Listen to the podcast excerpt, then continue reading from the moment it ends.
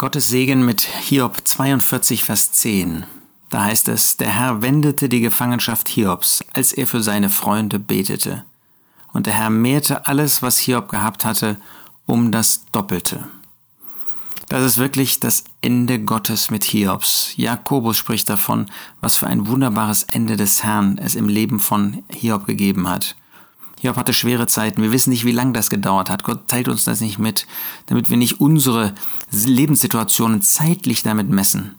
Aber was wir sehen, der Herr wendete die Gefangenschaft Hiobs.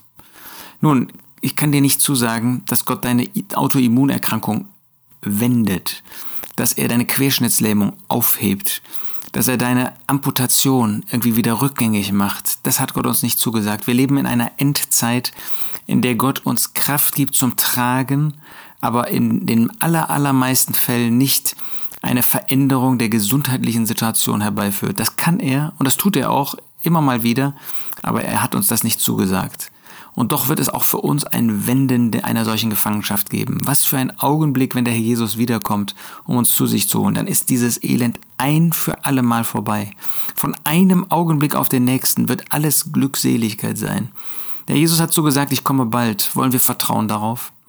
Aber wir sehen Gottes Herz, wir sehen Gottes Liebe, wir sehen Gottes Fürsorge in dem Leben von Hiob. Er wendete die Gefangenschaft, als er für seine Freunde betete das Gebet, und zwar nicht nur für sich selbst, das hat hier bestimmt oft getan, sondern das Gebet für seine Freunde, die ihm so übel mitgespielt haben, das hat sozusagen alles geändert in dem Leben von Hiob.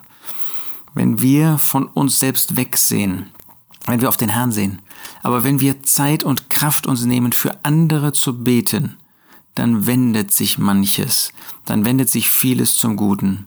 Bei Hiob war es so, dass Gott sein Wohlgefallen an ihm deutlich machte. Er mehrte alles, was Hiob gehabt hatte, um das Doppelte. Gott lässt sich nicht bitten. Gott äh, ist auch niemand, der uns etwas wegnimmt. Im Gegenteil, er ist der gebende Gott, er ist der große Geber. Wollen wir auch in dieser Hinsicht ihm vertrauen, mehr vertrauen?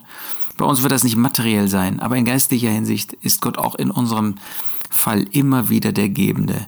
Ich wünsche dir, wünsche dir, dass du dich mit Hiob beschäftigst und Gottes Liebe und Fürsorge in diesen äußerst komplizierten und bedrängenden und üblen Umständen siehst und Gott mehr vertraust. Und ich will das auch tun. Der Herr wendete die Gefangenschaft Hiobs, als er für seine Freunde betete. Und der Herr mehrte alles, was Hiob hatte, um das Doppelte. Was haben wir doch einen guten Gott.